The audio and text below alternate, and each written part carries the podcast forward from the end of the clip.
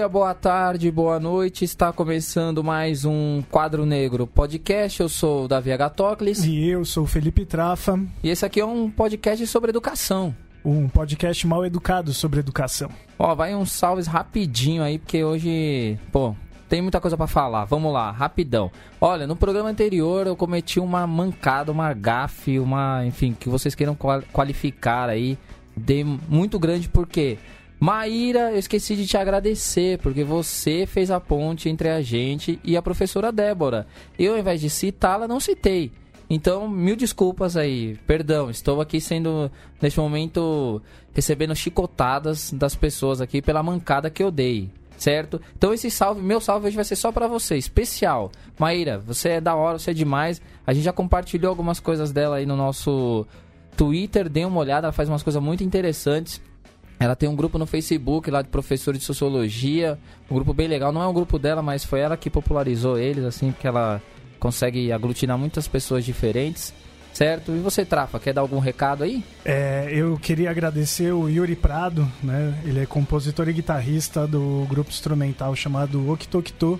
Eles gentilmente cederam as músicas, enfim, do, do segundo álbum deles chamado Oito para que a gente utilize como fundo aqui na nossa trilha sonora durante todo o programa. Então, já fica aqui então o convite para que vocês procurem conhecer a banda, né? Banda de um excelente é, músico e vai estar tá rolando aí no fundo. Então, fica de ouvidos atentos. É, se o segundo disco chama 8, o terceiro é 16, desculpa, só uma piada, certo?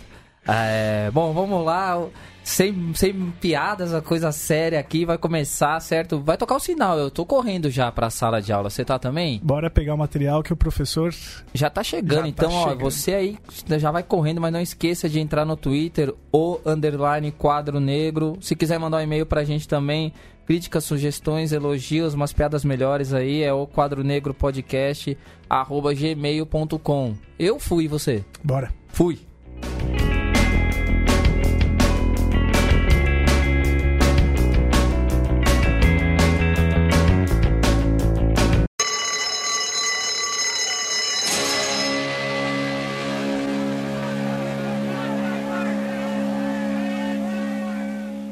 É, o sinal tocou, meu. Você tá bem aí, Trafa? Já sentou no seu lugarzinho aí? Oh, já estamos aqui acomodados. Já pegou suas coisas aqui, ó. Hoje tá pesado, hein, Caderno cara? e caneta na mão. Hoje tá pesado, cara. Vocês que ouviram aí os programas, a gente citou ele várias e várias vezes e ele tá aqui, meu. Vai rufar os tambores? Não vai, mentira. Mas eu tô fazendo aqui com a mão uns tamborzinhos assim. Ele já está aqui conosco. Em pôster e em pessoa. Sim, a foto dele já tá aqui atrás da gente, assim. E agora ele está aqui ao vivo, dando nome aos bois, figura pessoa, não sei como é que se fala mais outras figuras de linguagem disso aí, mas ele está aqui, Gabriel Brito. Quem que ele é mesmo, Matias? Como que se apresenta ele? É o guerrilheiro da informação e o papai da Ana Cecília. Olha ele aí, ó. Beleza, Gabriel? Beleza, Davi. Exageradas as suas deferências, mas é, cumprimento todos vocês aqui pela e agradeço pela participação no programa, pelo convite, pela consideração e esperamos aí somar no debate com os nossos bacharéis aqui e ver tocar em frente mais um podcast que é, a meu ver é bem promissor. Eu escutei os primeiros quatro, né? Esse é o quinto, se eu não estou enganado.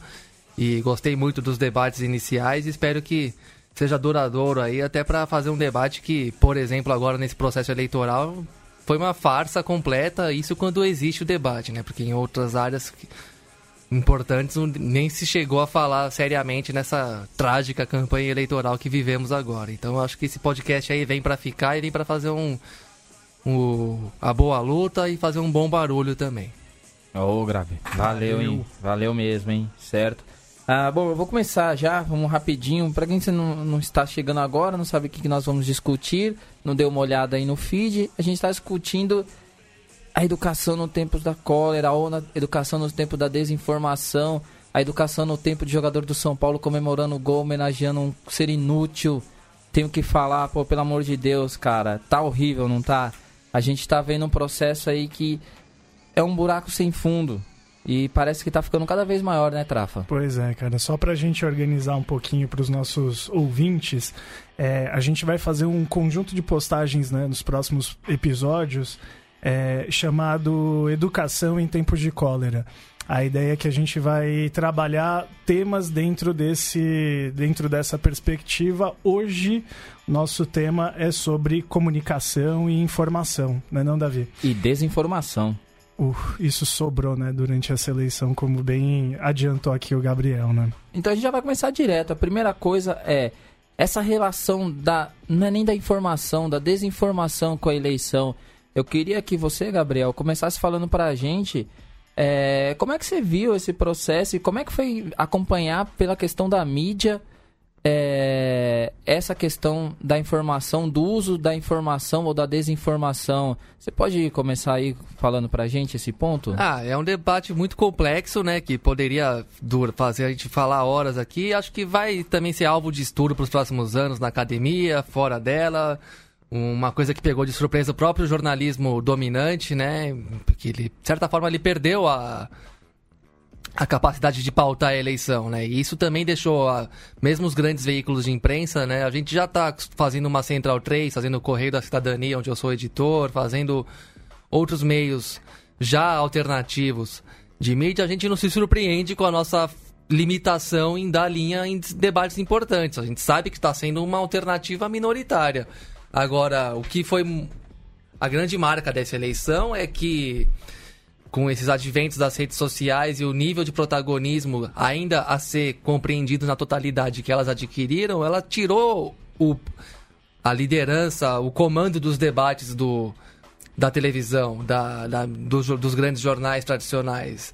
Tirou do, a, a entrevista do presidente no Jornal Nacional, na bancada do Jornal Nacional, do candidato, deixou de ser importante nessa eleição. Praticamente isso. A vitória do Bolsonaro, por mais dolorosa que seja por vários aspectos do, do discurso e do projeto que ele representa e daquilo que eu posso chamar de de é, os novos alpinistas da política, né? Que ele, ele, ele representa toda uma segunda linha de, de de gente que faz parte do poder, mas nunca comandou o poder, né? Mas a despeito de todo esse debate, a questão da mídia tá, tá para ser interpretada, tá para ser teorizada e tirar novas conclusões, né? O, o que foi chocante e que ninguém esperava é que enquanto um, um, vinha um mar de informação e desinformação, até porque a informação em excesso, sem discernimento, ela pode confundir do mesmo jeito que uma contra-informação, uma mentira. O que quebrou o jogo mesmo foi que esse mar de redes sociais e soltando notícia à torta e à direita, enquanto as grandes mídias, em muitos aspectos, publicavam é, informações importantes com conteúdo exclusivo para assinante, isso teve um claro vencedor, né? E o vencedor foi de quem fez o jogo mais esperto, mais, mais sagaz em relação a isso, independente dos propósitos que a gente possa considerar os piores possíveis, né? Mas houve uma quebra de hegemonia na comunicação e é isso que está deixando que, que a atordoa a todo mundo, inclusive aqueles que sempre, principalmente aqueles que sempre estiveram no, na linha de frente do, do campo do jornalismo oficial, vamos dizer assim, oficial que eu digo legal, legitimado, né, das empresas reconhecidas socialmente que tem e que devem alguma coisa ao público, né, porque o universo das fake news, do WhatsApp é o universo do do texto que não tem assinatura e o pessoal acredita e faz o ah. maior efeito. Aquilo é terra sem lei, né? Terra sem lei completa. Da é. saudade de quando a Rede Globo mandava no debate. Pois é, Gabriel. Eu, eu achei bem interessante um aspecto na tua fala, que é, é antes a, a, mídia mainstream, ela pautava o debate político, né? Então ela podia empurrar esse jogo, a disputa política, é, de acordo com seus interesses, enfim, ele podia empurrar para qualquer um dos lados.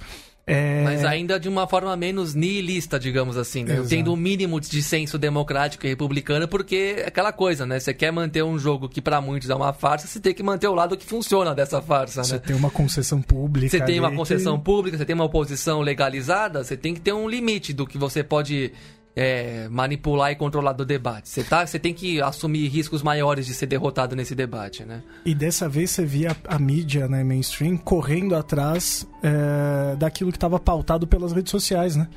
Era a rede social que estava pautando essa mídia. É. Né? E Se antes era na, no mundo da fofoca, que a rede social vinha pautando a mídia e coisa irrelevante, né? O perfil do famoso que postou uma bobagem e virou uma matéria, agora não, né? Agora é uma informação absurda, como por exemplo a gente viu campear no, na, no, no, tema educação, sai na internet e aí tem que a mídia perde a semana inteira fazendo matérias que comprovem que aquilo é um absurdo, é um devaneio, é uma mentira deslavada e nisso a gente só correu atrás do prejuízo mesmo. Pois é.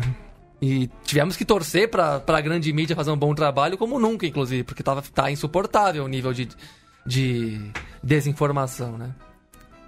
Ô, Gabri, quero perguntar uma coisa. É... Eu sei que o debate é amplo nisso, mas uma dúvida me incomoda. A gente. Sempre a gente lutou e sempre foi uma bandeira da esquerda que os veículos de comunicação eles fossem superados. Não estou dizendo que eles foram superados totalmente no sentido de terem sido destruídos, mas a gente viu uma eleição que foi pautada fora dela. É, e aí, isso foi um erro da esquerda em não ter se apossado disso? Ou foi uma máquina do outro lado que era muito mais forte e que realmente triturou, assim? Ah, tem, as, tem os dois elementos, né? O balanço das, comunica das políticas de comunicações do PT tem que ser crítico, como todo o balanço dos governos petistas, né? Mais, a, a comunicação é mais um tema que, o, que a gente criou grandes esperanças de mudança ao longo dos governos Lula e Dilma, principalmente Lula, que chegou a ter uma aprovação que, como disse o Vladimir Safatli, nunca mais vai se repetir, né? Ninguém nunca mais vai ter 80% de, 80 de aprovação. E cozinhou em banho-maria, levou em banho-maria a, a democratização das comunicações, a, o confronto mesmo, político e ideológico, assumidamente ideológico contra os monopolistas, né? Que os, mais uma vez, não se cumpriu a Constituição Federal na, nos seus artigos que versam sobre a comunicação social, né? Que inclusive de, de, propriedade cruzada, de monopólio, cartel, que tem tudo isso, especialmente na mão da Rede Globo, que é o que, é o que sobressai mesmo de é, concessão pública e grupo de comunicação dominante, porque os outros eles são todos grandes e poderosos, mas eles são todos mais vulneráveis a uma crise, ao capital estrangeiro, a as, também as teles que querem entrar no ramo da comunicação. Então, enfim, não se confrontou nada disso, não se, não se, é, se, se deixou intimidar pela, pelo, pela conversa da mídia privada, do capital, né? Vamos dizer, uma mídia que tem lado na luta de classes e de censura, controle do, da mídia, quando essa mídia sempre operou na ilegalidade quando quis também. Só que agora a ilegalidade fugiu do controle, né? E, e a gente torce para que. E com, a gente tem, digo que tem saudade de quando a Rede Globo mandava no debate, porque havia um debate dentro de alguma noção básica de regras de jogo com a Globo.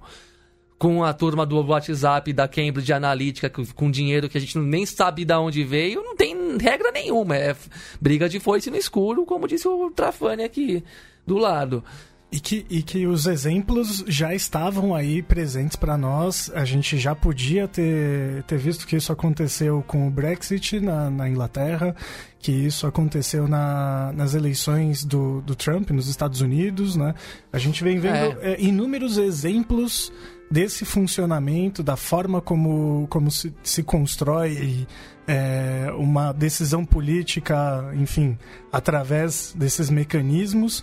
E a gente não soube usar o exemplo da história para poder Sim, olhar para o nosso mas presente. porque já tínhamos perdido a oportunidade quando essas coisas eclodiram, né? Exato. Quando o Brexit é votado, a Dilma já, tá, já tinha caído ou já estava prestes a cair. O Trump eleito já era o governo Temer aqui no Brasil.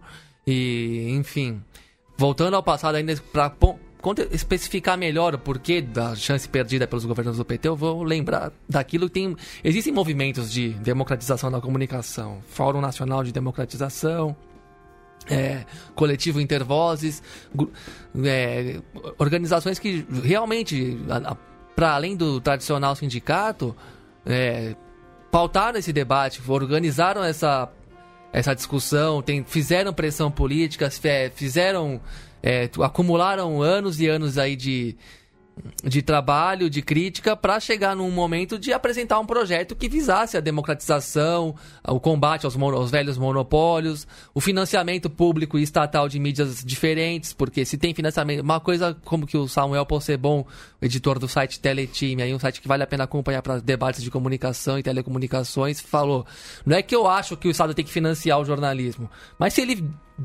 dá dinheiro para Globo, para Record, ele tem que dar dinheiro para Central 3 também, em última instância. Não é que eu acho que esse é o, é o modelo ideal de financiamento da comunicação. É, é complicado esse debate. Mas se tem para a Globo, tem que ter para todo mundo. É, se a gente tá fazendo valer um princípio democrático. É. E senão, até porque esses monopólios aí foram construídos com, de, em outros processos políticos, inclusive ditatoriais, né? Então você não tem um, um argumento definitivo por que, que a Globo tem que ser dominante. Não existe essa possibilidade de se sustentar isso. E lá, e culminando nas lutas desses coletivos que eu destaquei aqui, tivemos as conferências nacionais de comunicação em 2011. É, tivemos as conferências municipais, estaduais, um acúmulo de anos, uma década praticamente, que culminaram nas conferências de 2011, quando é, chegou ao debate decisivo ali nas, no Congresso, com participação de é, movimentos organizados, é, jornalistas, é, tipo coletivos, né, como sindicatos e patronais, né? As associações de, de mídia que, dos proprietários, né? E prevaleceu apenas os pontos de vista dos, dos empresários, enquanto que na Argentina, por exemplo, conseguiu se fazer uma lei de mídia com todos os é, com todas as idas e vindas, todos as, os contra-ataques que o governo Macri também ajudou a, é, a colocar a favor dos velhos monopólios, mas se conseguiu fazer uma, no, uma, uma nova lei de mídia que a, pelo menos incomodasse os, os monopólios, pelo menos coloca um marco jurídico de que nem toda a comunicação tem que ser voltada às mídias empresariais com fim lucrativo, né? Tem que ter uma divisão do espectro midiático entre mídias é, comunitárias, mídias é, né, não lucrativas e tudo mais, né? E no Brasil esse debate foi, foi pro ralo, né? Como tantos outros quando ele teve um acúmulo de organização. A questão é essa. Eu pontuo isso é importante porque vai ser difícil ter outra oportunidade como a que tivemos no começo dessa década de colocar, de chegar lá no governo e conseguir aprovar uma série de medidas que de fato permitissem a democratização da mídia. Agora entramos nesse terreno de desmonte total do Estado, de deslegitimação da e descrença total nos valores republicanos e democráticos, então um caminho, uma terra arrasada mesmo que é, não, promete nada para aqueles que visam a comunicação democrática, inclusiva, de viés social. Né? Se antes havia a chance do Estado ajudar nisso, agora é praticamente anulada essa possibilidade.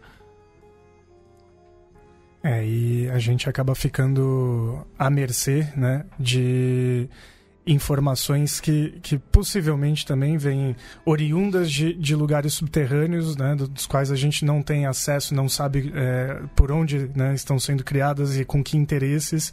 É, a gente acaba sendo alvo desse tipo de, de grupos, né? É, é, é imaginar que agora o governo tem como porta-voz a sua própria rede social, né? Dizer, é o seu perfil do Instagram que serve como como veículo para poder passar informações, é, se comunica diretamente por grupos de WhatsApp. É uma coisa maluca, né? Porque a gente não tem acesso, não sabe como. É, qual a origem de boa parte dessa informação que circula, né? Sim, e contraditoriamente, eu não vejo muita margem para regulação. É porque agora eu lembro do editorial da Folha na semana que a Patrícia Campos Melo deu aquele grande furo de reportagem sobre os financiamentos e, e o os caixa, o caixa 2, né, a fraude eleitoral que permitiu de fato a popularização da candidatura do Bolsonaro e como isso essa usina de mentira em WhatsApp principalmente, mas em rede social de modo geral. No caso do Facebook, o próprio Facebook tomou a iniciativa de fechar várias páginas que há anos, antes do Bolsonaro ser, um, ser tão importante, já eram fe, é, porta aberta para qualquer tipo de informação. Própria, agora a Folha vem a público dizer que o Estado tem que controlar esse tipo de fonte de desinformação, de mentiras. Mas qual que é o parâmetro de desinformação e mentira? Se eles mesmos são sempre, sempre foram contra a intervenção do Estado nesse sentido e a criação de órgãos públicos de fiscalização das comunicações, qual que é o parâmetro de que, que pudessem estabelecer normas legais e éticas bem claras e bem é, diálogo, em diálogo total com a Constituição. Se eles foram contra isso no momento que o, a paz social era um pouco maior no país, como é que vão regular? Como é que regulam aberto, né? isso agora, onde a ordem é desmantelar tudo que seja estatal, tudo que seja público e que as fontes de, de, de essas fontes de financiamento de de sites e fake news e tudo quanto esse mar de mentira todo, nem é nem brasileira é, na verdade, nem vem, nem vem do Brasil. Então, o WhatsApp é uma rede internacional, você pode falar com qualquer um na Rússia agora. Então, como é que você controla esse fluxo de informação? Eu não vejo como. Tem que ser muito técnico no, assunto no assunto para poder responder. Então é isso. A gente perdeu a chance de criar um marco civilizatório, digamos assim, lá atrás, por inclusive por confrontos de classe bem evidentes entre antipetistas e governistas e antipetistas, né? Porque era o que estava em jogo há sete, oito anos atrás.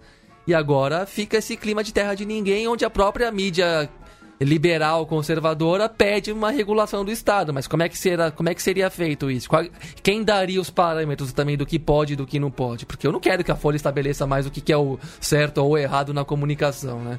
Um jornal que ajudou a acabar com o direito de resposta, por exemplo, na grande mídia, na, quando, se, quando o STF derrubou a antiga lei de imprensa e não colocou nenhuma outra no lugar. Né? É muito bem lembrado. Então ficamos nesse nesse e... clima de terra arrasada mesmo, assim. Não e dá é... nem para É uma reflexão de longo prazo que nós vamos ter que começar a fazer para do que fazer contra isso, porque alguma coisa tem que ser feita para para combater essa impunidade, esse vazio jurídico mesmo do, de, de, desses, dessas fontes de informação aí que pegaram o povo em cheio. Mas como fazer não é tão simples de responder, não. E é desesperador, né? Ver, pelo menos eu tenho acompanhado na minha bolha, né, em algumas redes sociais que eu ainda continuo frequentando, é, amigos, enfim, de militâncias das mais diversas, chamando assinatura num veículo de informação pra como o, esse. É, nível de desespero que pois é, né? de, de uma tentativa mínima de institucionalidade né, da é, informação. É, isso, né? eu até entendo, não, não, apoio de jeito nenhum. Acho uma perda de tempo enorme na vida. Claro. Mas eu entendo o desespero.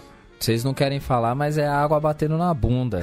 É, que tem, é de um jeito chulo é esse. Quando a gente, quando a gente chama, bateu na bunda, sim. É, e bateu na bunda. É, por uma coisa seguinte, também outra dúvida que, que fica na minha cabeça, assim, é, é provado que esse afastamento da, das nossas políticas de esquerda, assim, das políticas ditas para o povo, populares, é, então essas, essas políticas populares e os políticos que se dizem porta-vozes do povo, é, isso no, mostra a falta de diálogo deles realmente com, a, com, as demandas populares e com a criação de comunicação direta com, com a população?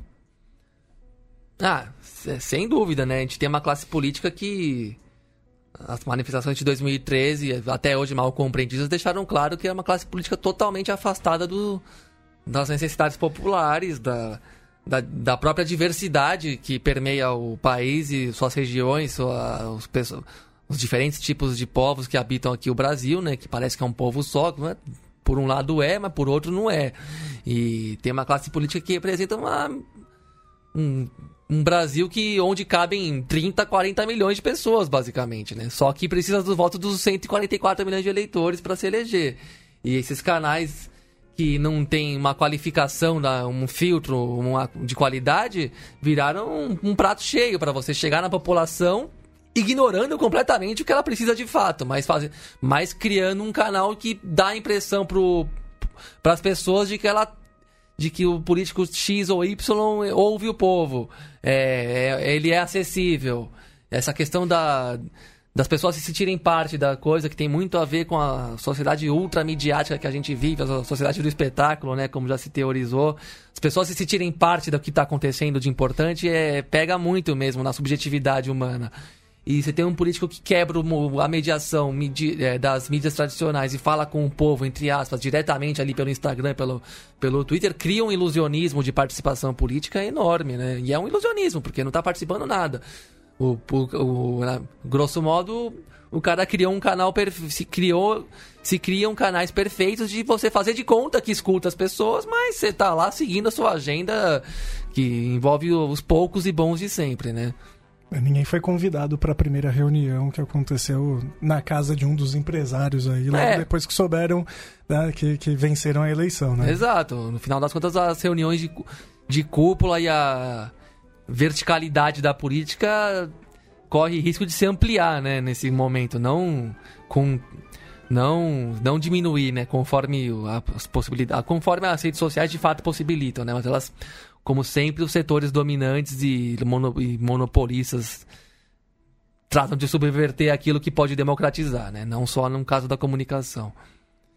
E mesmo entre essas mídias tradicionais, né, mainstream, é, entre elas também está rolando uma disputa muito grande, né, em quem se torna a, a, a ver quem se torna o porta-voz também oficial dentro dessa é, dentro desse tipo de informação mais é, digamos institucionalizada, né? Então você tem, tem... alguns alguns uh, canais, enfim, tentando se apropriar, né, desse momento, tentando Sim, tomar dessa frente. arbitragem, né? Exato. Voltou um, um, pouco à moda. Por um lado é bom, a checagem de fatos, você quer dizer, né, mais é. especificamente. É. E aí tem agência isso, agência aos fatos, agência lupa, não sei o que, tem uma disputa aí abre-se um. É, vive a sociedade da concorrência, né? Crise é oportunidade. Estamos numa crise gigantesca da, do jornalismo, da política, mas tem por onde você corrigir. E quem os, os protagonistas desse, dessa reabilitação vão aparecer, cada um com diver, iniciativas diversificadas e. E vão disputar esse, isso que não deixa de ser um nicho de mercado, né? Porque tem, tudo é mercado hoje. E uma coisa que a gente não pode ter ilusão de que a Folha quer corrigir a democracia e o pacto republicano que ela sempre combateu. Ela só perdeu o controle desse, desse momento de destruição do pacto de 88. Exato. Vamos re recortar um tempo mais recente aqui. Ela sempre combateu a Constituição de 88, a Folha de São Paulo. Só que agora ela perdeu esse monopólio de ser ela, a Globo, não sei quem. Quem abriu, perdendo essa, esse monopólio de serem quem destrói mais o Estado, né? Quem se apropria mais do Estado, né? E, e, Por isso que ela quer voltar para um modo anterior de de um pouco de regulação e civilidade na arena de debate, digamos assim, né? Mas também porque, por exemplo, vou dar um exemplo. No Facebook tinha uma, um, site chamado Folha Política. Você já deve ter, você deve ter se deparado com esse site, mas como vocês são pessoas de formação é, razoável, tiveram a chance de é, estudar, adquirir conhecimento, entender técnicas básicas de comunicação e manipulação da comunicação, vocês, vocês logo perceberam que era um site de mentira. Até o layout, o nome e o layout do site era parecido com a Folha de São Paulo. As notícias eram claramente sensacionalistas e distorcidas. A manchete dizia uma coisa, e se você lesse o texto, o texto já ia em outra direção, porque muita gente só lê a manchete. No, no, isso é um fato de estudo, objeto de estudo histórico no jornalismo, na comunicação. Enfim, mas essa Folha Política tinha 3 milhões de curtidas no Facebook, se eu não estou enganado. Quantos milhões de acessos esses caras tiveram em 5, 6 anos de impunidade aí nas redes? Hum. Para pra pensar, quantos acessos a Folha perdeu para esses picaretas?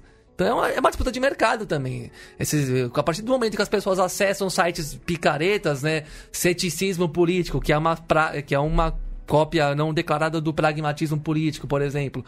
Tem várias contrapartes assim de fake news ou quase fake news, né? Quantos, quantos acessos esses caras roubam dos do, do sites, digamos, sérios, do, dos profissionais do, do, jornalismo? Se rouba acesso, rouba é, valor de mercado, rouba, diminui o valor, da, da, publicidade na Folha de São Paulo, porque ela poderia ter tido 100 milhões de acessos a mais nesses últimos cinco anos, que foram para essa folha política, para esse ceticismo político, não sei o que, para essa folha, para Folha Nacional, esses sites de mentira aí que não são nada profissionais e que ninguém se responsabiliza pelo que publica, né? Então é isso também, é, é dinheiro, é disputa de mercado. Esses sites de fake news estão roubando o público, estão roubando acesso, portanto estão roubando valor de mercado, objetivamente falando. E aí, o, eu queria também tem, é que assim, eu, quando eu penso nesse tema, nossa, eu dou uma fritada na minha cabeça porque eu fico pensando muita, muita coisa, assim.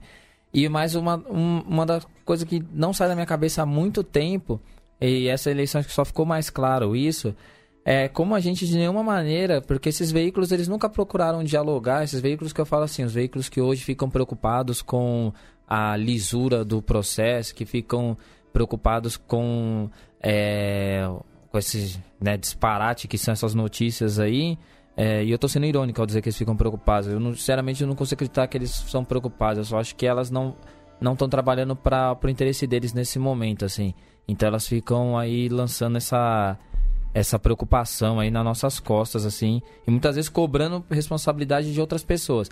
o que eu ia dizer é que é o seguinte, é, eu fico pensando que de nenhuma maneira, quando, quando nós propusemos ali é, atividades educacionais, quando a gente se, quando se propôs que esses veículos viessem dialogar diretamente com as pessoas que estão se formando no, no, na, no processo de ler, como elas não tiveram ali.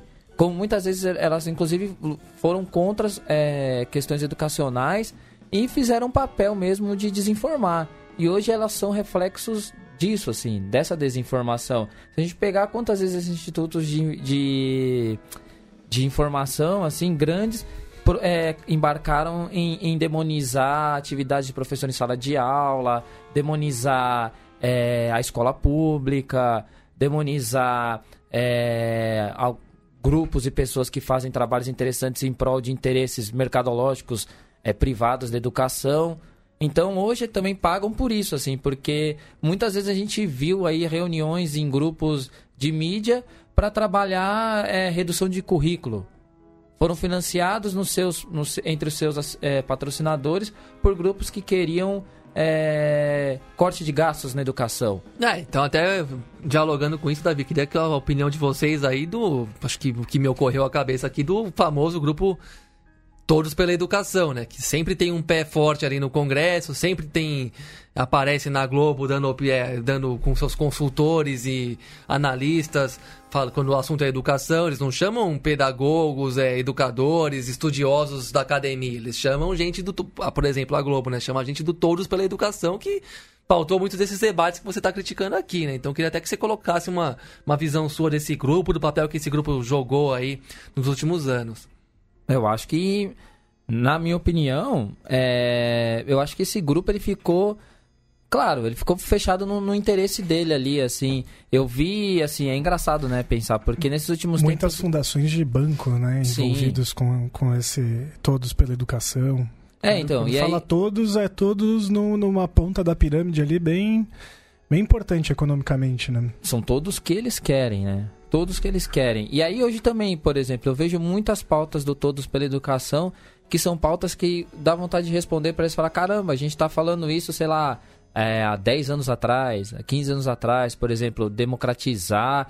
É, eu vi em algum lugar do Todos pela Educação, desculpa não lembrar agora, que era democratizar quem, quem cuida da educação. Caramba, a gente está falando isso desde sempre que é sempre meia dúzia que vai lá e decide as coisas e o professor fica fora da sala, o coordenador fica, desculpa, fora da sala, é, fica fora do, do, debate. do debate, é da sala do gabinete deles é, lá, exato. sabe? A gente nunca viu a TV Globo vir perguntar para nós o que a gente achava de, de certas coisas quando eles estavam lá todo dia. E em nenhum momento eles lutaram também pra gente ter voz lá. E aí agora eles querem que a gente junte com ele e fala, vamos lutar pela educação, sabe? Aí você fica, caramba, mas quem? É a mesma coisa que hoje, desculpa o paralelo, o PT chamar ele a união da esquerda contra o fascismo. Aí hoje é fácil, né, pô? Hoje você vem aqui me abraçar e falar, tamo junto, mas quando a gente que está junto, falou, não, mas pera, o meu primeiro, assim. Então, para mim, tem que ser, desculpa o, se eu tô sendo muito duro, tem que ser cobrada. Não, é, com certeza. É bem por aí mesmo, né? Agora todo mundo tomou um choque e, popa, quem é, quem é essa galera que tá entrando com tudo na política e tomando conta da república, né? Vamos olhar pros caras que a gente sabe que. que a gente sempre combateu, mas que a gente sabe que são honestos e vamos pedir a força deles aí para segurar essa barra e manter algum chão, né? Do, do, do debate, algum chão da nossa limitada democracia, porque esses aí prometem arrasar com tudo e aí não sei o que vai ser amanhã.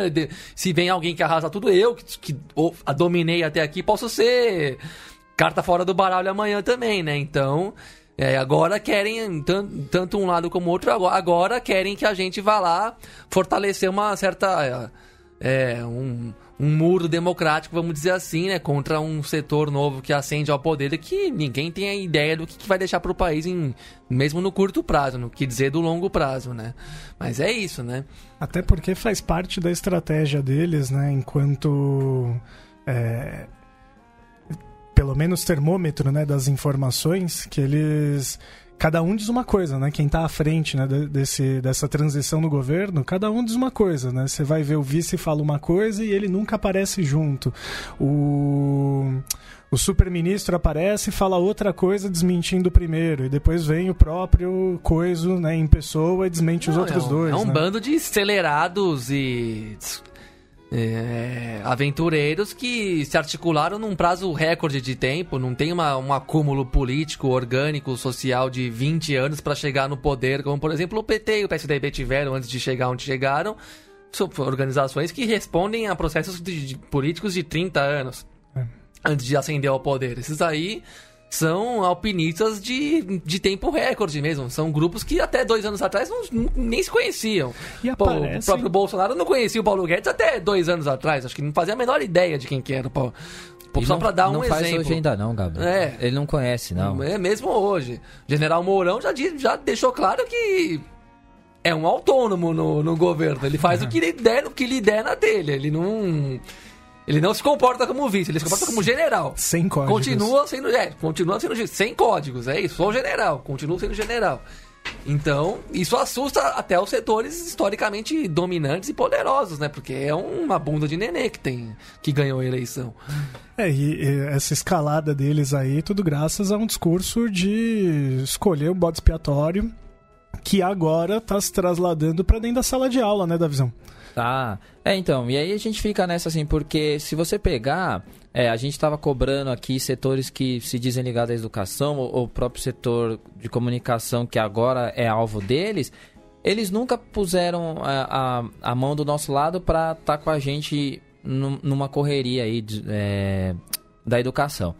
E aí, é, essa capacidade deles de quererem ter todos os rostos que agora é usado inclusive por esse lado para poder dizer, ó, eles são nossos inimigos. Sei lá, ficar falando que a Folha é comunista, a gente teve o Enem aí, ficar falando que o Enem é doutrinador, é, sei lá, que pessoas que defendem educação e direitos humanos é militante de esquerda, quanto na verdade não, não são, assim. São pessoas que têm pelo menos um mínimo de senso em, em pautar algumas coisas. Segundo o Olavo da Casa do Caralho, é marxismo cultural tudo é, isso. Né? Então. Falar sobre direitos humanos é marxismo cultural. E aí esse pessoal, eu acho que eles pagam essa conta porque agora que essa galera, esses alpinistas aí de curto prazo, é, chegam no poder, eles precisam pegar e ter um monte de inimigo mesmo para poder dizer, olha, como nós lutamos contra isso, contra aquilo. E aí mostra que assim, hoje, que bato muito nessa tecla assim, posso estar sendo chato, mas eu acho que eu vejo hoje o reflexo de uma desinformação, porque o pessoal fala assim: "Nossa,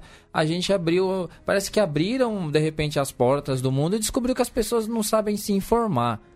Mas no geral as pessoas não sabem se informar porque quem teve informando nunca quis informar de verdade.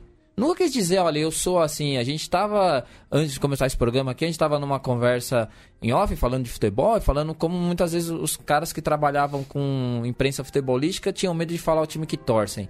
É, porque queriam passar uma neutralidade ali, assim, quando na verdade que defender um lado, porque não tem lado para defender. Você simplesmente está dando uma opinião, mas você tem a sua opinião agora. E, e, e a gente viu isso na mídia. A mídia nunca quis dizer o que ela realmente queria. E aí agora ela está sendo cobrada para dizer o que o sistema quer. O sistema que eu coloco seria esses caras, assim, de se, se colocaram no poder e falaram, ó, ou você se alinha com a gente ou você é contra a gente. Porque virou mesmo dualidade ali, assim, é, maniqueísta mesmo, assim. E aí essas pessoas estão pagando por não se posicionarem. Agora elas são colocadas no mesmo balaio e até a posição delas de querendo dizer, ó, nós somos neutros, é, é, classificada como uma posição à esquerda. Então eu acho que isso é, um, é um, um, uma dívida histórica. É uma dívida histórica que a gente tem. E essa dívida histórica tá batendo aí. Então eu acho é, que. É, a dívida histórica de democratizar o país de verdade, né? De se construir um país inclusivo e não uma democracia racionada e limitada que sempre. E uma constituição que sempre foi, teve suas linhas mestras combatidas por aqueles que sempre se alinharam aos grandes capitais, aos monopólios econômicos e nunca disseram isso, como você mesmo disse, nunca disseram que estavam a favor disso. De que são pró-mercado, pró-liberalismo econômico e por isso não batiam de frente com governos do PT por motivos A, B e C. Não por corrupção, né? Só que agora eles perderam, perderam a mão desse discurso e vieram aqueles que não podem falar das próprias ideias, que só podem se promover através do bode expiatório. E como bons pescadores de águas turvas, um momento de crise profunda permite a, a ascensão desse tipo de discurso moralista, acusatório, raivoso, que raramente fala das próprias virtudes e projetos, né? Porque as pessoas não querem ouvir isso, as pessoas querem saber de quem é a culpa, basicamente. É, até porque é esquizofrênico, né? Não, não tem projeto. Né? Não tem. Não tem projeto. Não tem. E a educação, é, mais do que nunca, é vítima da velha profecia do Darcy Ribeiro, né? É, esse é o projeto de educação. Um povo desinformado, é, desorientado, sem saber o que quer da vida, sem capacidade crítica, sem capacidade de baixa capacidade cognitiva mesmo, não consegue. Metade do país não consegue escrever uma redação de 20 linhas sobre o que acredita para que poderia ser a democracia brasileira, por exemplo, como um tema de redação, não conseguiria escrever, não sabe ler, escrever um texto de 20 linhas, não estou de sacanagem de dizer isso. E é isso, um país que sempre teve a sua educação combatida e sempre teve a sua educação pública especificamente é, racionada e cerceada, e agora vamos che chegamos a esse momento desesperador, né? É, eu acho que nesse ponto, Gabri, a gente consegue deixar essa, essa reflexão inicial, como o Trafani bem lembrou, esse é um papo longo mesmo, aí você está pensando, caramba, mas é assim mesmo? É, porque esse como é um papo mais demorado, e como é um papo longo, a gente vai dividir ele em várias séries, então você acho que ficou com um monte de coisa querendo falar aí, você pode falar com a gente, entre em contato com a gente, manda e-mail pra gente, manda tweet pra gente, manda uma carta pra gente, manda um chocolate aqui pra Central 3 que o Matias gosta, a gente esqueceu de dar chocolate para ele esses tempos aqui, ele tá com uma cara brava cobrando aqui. Mas tem lição de casa, não tem, Trafani? Tem lição de casa, meu. O que, que a gente pode fazer pensando nisso? Já que o Gabriel no final ali levantou uma lebre que ele diz o seguinte, eu achei legal ele colocar essa frase no final e ficar essa provocação. É, a gente não consegue escrever uma redação de 20 linhas sobre o que a gente quer da democracia, não é porque não é aquela visão elitista de dizer, nossa, mas as pessoas não sabem nem ler e escrever. Não, a maior parte das pessoas, quer dizer, grande parte dessas pessoas foram para a escola e na escola elas foram ensinadas a não saber isso.